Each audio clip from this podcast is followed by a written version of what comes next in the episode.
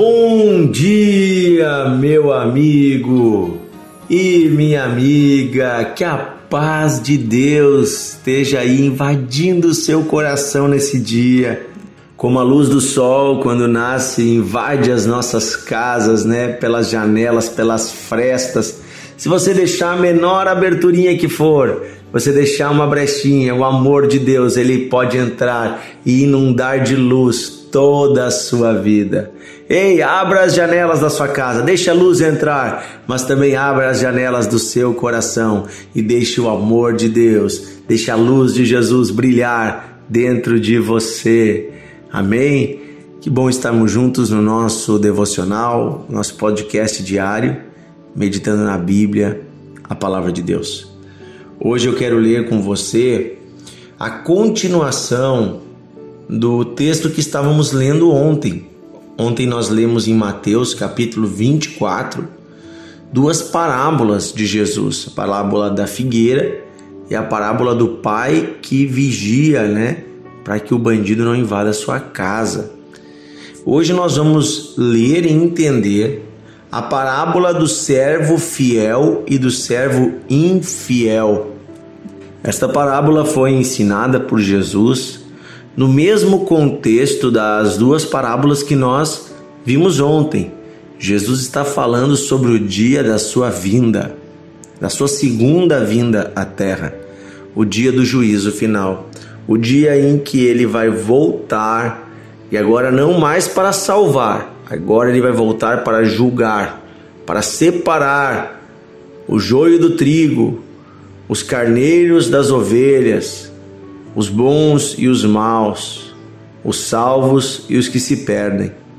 Naquele dia em que ele vai voltar para reger, para governar as nações em um reino que é eterno.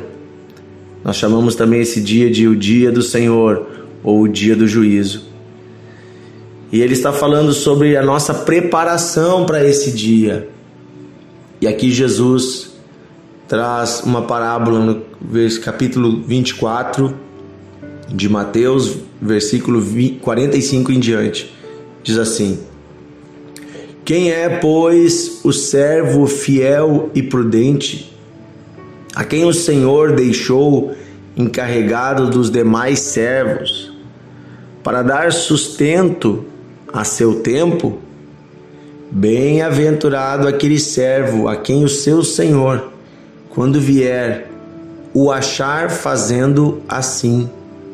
Em verdade lhes digo que lhe confiará todos os seus bens. Mas o que acontecerá se aquele servo, sendo mau, disser consigo mesmo: O meu senhor demora para vir, e começar a espancar os seus companheiros, e a comer e beber com os bêbados?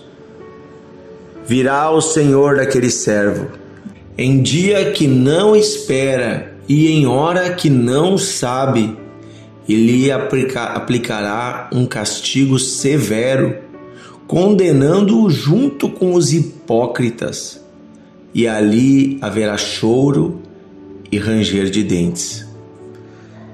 Veja, queridos, de que forma Jesus compara a nossa vida e o que ele nos deixou ele compara com a história de um, um dono de uma fazenda, de uma propriedade, que tinha servos, tinha funcionários. E ele chama um dos servos e diz: Olha, eu vou te deixar encarregado de tudo aqui, inclusive de dar o pagamento aos teus colegas, dar o sustento, o alimento a eles. Eu vou viajar. Cuide da fazenda para mim, cuide desta terra, deste negócio. Poderíamos colocar como se fosse um gerente de uma empresa que o patrão sai a viajar e deixa ele responsável por tudo, inclusive por cuidar dos outros funcionários.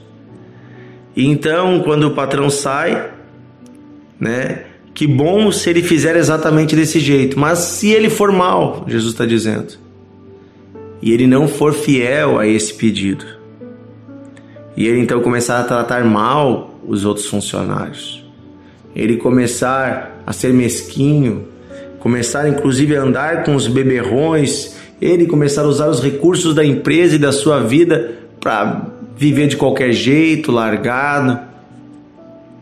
Então, o dono daquela terra, ou o dono daquela fazenda, ou daquela empresa vai voltar na hora que ele não imagina, porque ele diz consigo mesmo: Ah, o meu senhor demora, o proprietário está demorando, ah, nem vai voltar logo, posso fazer o que eu quero, não vai dar nada.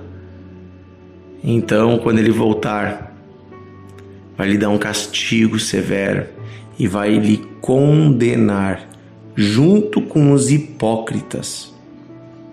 Então aqui fala de condenação e junto com os hipócritas. O que é uma pessoa hipócrita?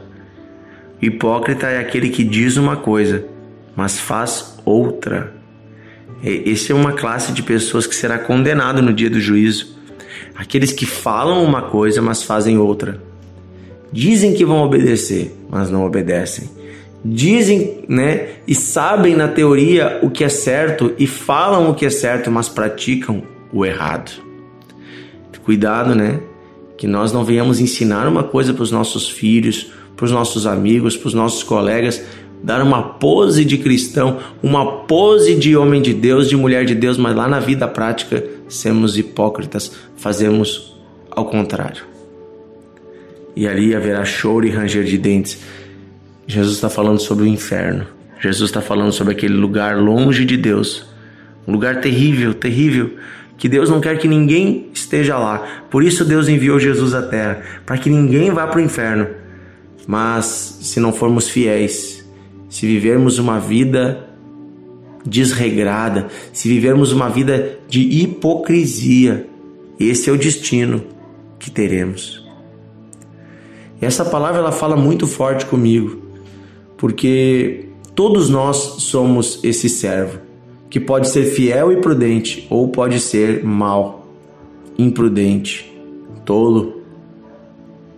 Nós podemos escolher como nós vamos levar nossa vida, porque a todos nós Deus depositou coisas em nossas mãos, responsabilidades. Deus depositou pessoas da nossa família aos nossos cuidados, colegas de trabalho, quem sabe até funcionários você tem.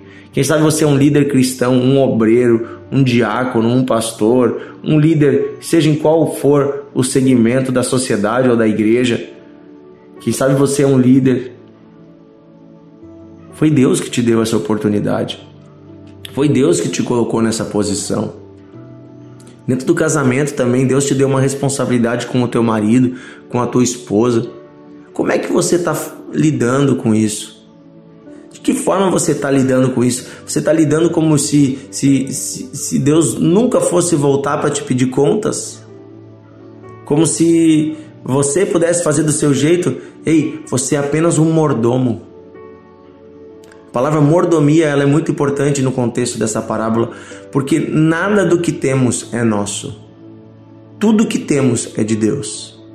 Seu filho seus filhos são filhos de Deus, que Deus te deu para você cuidar para Ele. Por isso que a Bíblia diz que os filhos são herança do Senhor. Nós vamos deixar os nossos filhos para Deus. Por isso, a forma com que você cuida dos seus filhos, que você ensina, educa, corrige, se dedica, é algo sagrado. A forma que você cuida da sua esposa, do seu marido, do seu cônjuge, que você lida com ele, a fidelidade, a sua honestidade. Seus olhos, inclusive, que tem que se manter puros. Você não tem que olhar para nenhum outro homem, para nenhuma outra mulher. Você tem que ter um coração reto, porque Deus um dia pedirá contas. Forma com que você lida com o seu dinheiro, a honestidade. Muitas vezes uma pessoa está num cargo de chefia numa empresa, numa organização, numa instituição. E essa pessoa é ela que tira o seu próprio salário mas ela não é o dono da empresa. Ela não é o, o dono disso aí. Inclusive na igreja, ninguém de nós é dono de igreja. Nenhum líder deveria se considerar dono de uma igreja. A igreja pertence a Jesus. E aí sabe o que acontece? Muitas pessoas tiram mais do que deviam tirar do seu salário. E acaba faltando para os outros, acaba faltando para o que deve ter. Fazem além do que deviam fazer, pegam para si além do que deviam pegar. É, um dia Deus vai sentar e vai fazer contas. Um dia Deus vai sentar e vai ver como você está tratando as pessoas que estão ao seu lado, como você está tratando a obra de Deus, os recursos que Deus te deu na mão. Se você está investindo eles direito ou você está dizendo, ah, esse dinheiro é meu, eu faço o que eu quero. Ei, cuidado. Nada é seu. Tudo é de Deus e Deus está emprestando para você. Você e eu somos apenas mordomos. O seu emprego não é seu, é de Deus. É Deus que está te emprestando, está te colocando nessa vaga. Por isso que eu falo muito sobre a fidelidade com dízimos e ofertas, porque quando nós somos fiéis, também contribuindo na obra de Deus, no reino de Deus, através da nossa oferta, do nosso dízimo com a igreja, nós estamos mostrando que o nosso coração não está nas coisas desse mundo, mas o nosso coração está em Deus, que nos deu tudo, tudo é dele, e eu entendo que uma parte do que ele me deu tem que ser reinvestido para que mais vidas sejam salvas no reino de Deus. Então, que bom quando nós temos um coração assim, um coração de mordomos, porque também daí nós descansamos. Porque se eu entendo que a minha família não é minha, ela é de Deus e que Deus só me deu para cuidar, eu também descanso. Porque eu entendo que eu só posso fazer a minha parte, mas que Deus vai fazer a parte dele. Se a minha empresa ela não é só minha, mas ela é de Deus e eu estou cuidando dela, então eu posso descansar porque Deus vai cuidar também, vai fazer a parte dele, vai dar o crescimento, vai enviar os recursos. É claro que eu tenho que ser um administrador fiel, né? Eu trabalhei numa empresa que o patrão sempre dizia uma coisa interessante. Ele dizia assim: que o maior, quem é que é o maior inimigo da empresa? Ele sempre perguntava, né, para os funcionários e muitos diziam: ah, é o nosso concorrente. Ele dizia: não, eu sou o maior inimigo, eu sou o patrão, porque eu sou o maior responsável por essa empresa crescer ou se destruir. Se eu pegar todo o dinheiro da empresa e investir na minha casa, nos meus bens, a empresa quebra. E não reinvisto, não reinvisto em, em aprimorar produtos, processos, recursos, né? Posso oprimir, explorar demais os funcionários, não vou pagar o que é justo para vocês. Então, ele, ele falou uma verdade. O maior inimigo de uma empresa é o próprio patrão. O maior inimigo de uma família pode ser o próprio pai, a mãe, o esposo, a esposa. Porque nós temos nas nossas mãos a oportunidade de fazer o bem ou o mal que possamos, ao invés de sermos inimigos, sermos aqueles que edificam, que constroem. Amém? Possamos ser mordomos fiéis do que Deus nos deu. Vamos orar. Pai querido, obrigado porque o Senhor depositou em nossas mãos tantas coisas preciosas. Eu sei que eu estou falando com pais, mães, avós, avós. Estou falando, Senhor, com patrões, empregados, funcionários públicos. Estou falando, Senhor, com pastores, com líderes também, a quem o Senhor depositou algo tão precioso que é a tua igreja. Eu quero pedir, Senhor, dá-nos um coração de fidelidade ao Senhor. Dá-nos um coração de mordomos, reconhecendo que tudo o que temos vem de ti e deve voltar para ti. Que não somos donos de nada mas que o Senhor é o dono de tudo. Eu quero pedir hoje, Pai, em nome de Jesus, fortalece, Senhor. Fortalece, Senhor, a minha vida. Fortalece a vida do meu irmão, da minha irmã. Dá-nos um coração novo, dá-nos um coração obediente, Senhor. Dá-nos um coração que te ama, Senhor. Dá-nos um coração que anda contigo todos os dias. Dá-nos um coração, Senhor, de servos fiéis quando o Senhor voltar, o Senhor encontre em nossas mãos intacto aquilo que o Senhor nos deu e que nós possamos estar fazendo o bem às pessoas que o Senhor colocou na nossa volta. Estar distribuindo de forma correta aquilo que o Senhor deu em nossas mãos. Seja recursos financeiros, seja um trabalho, um serviço, seja conselhos, ou louvor, ou adoração, seja uma administração de um bem, que tudo venhamos a fazer de forma excelente.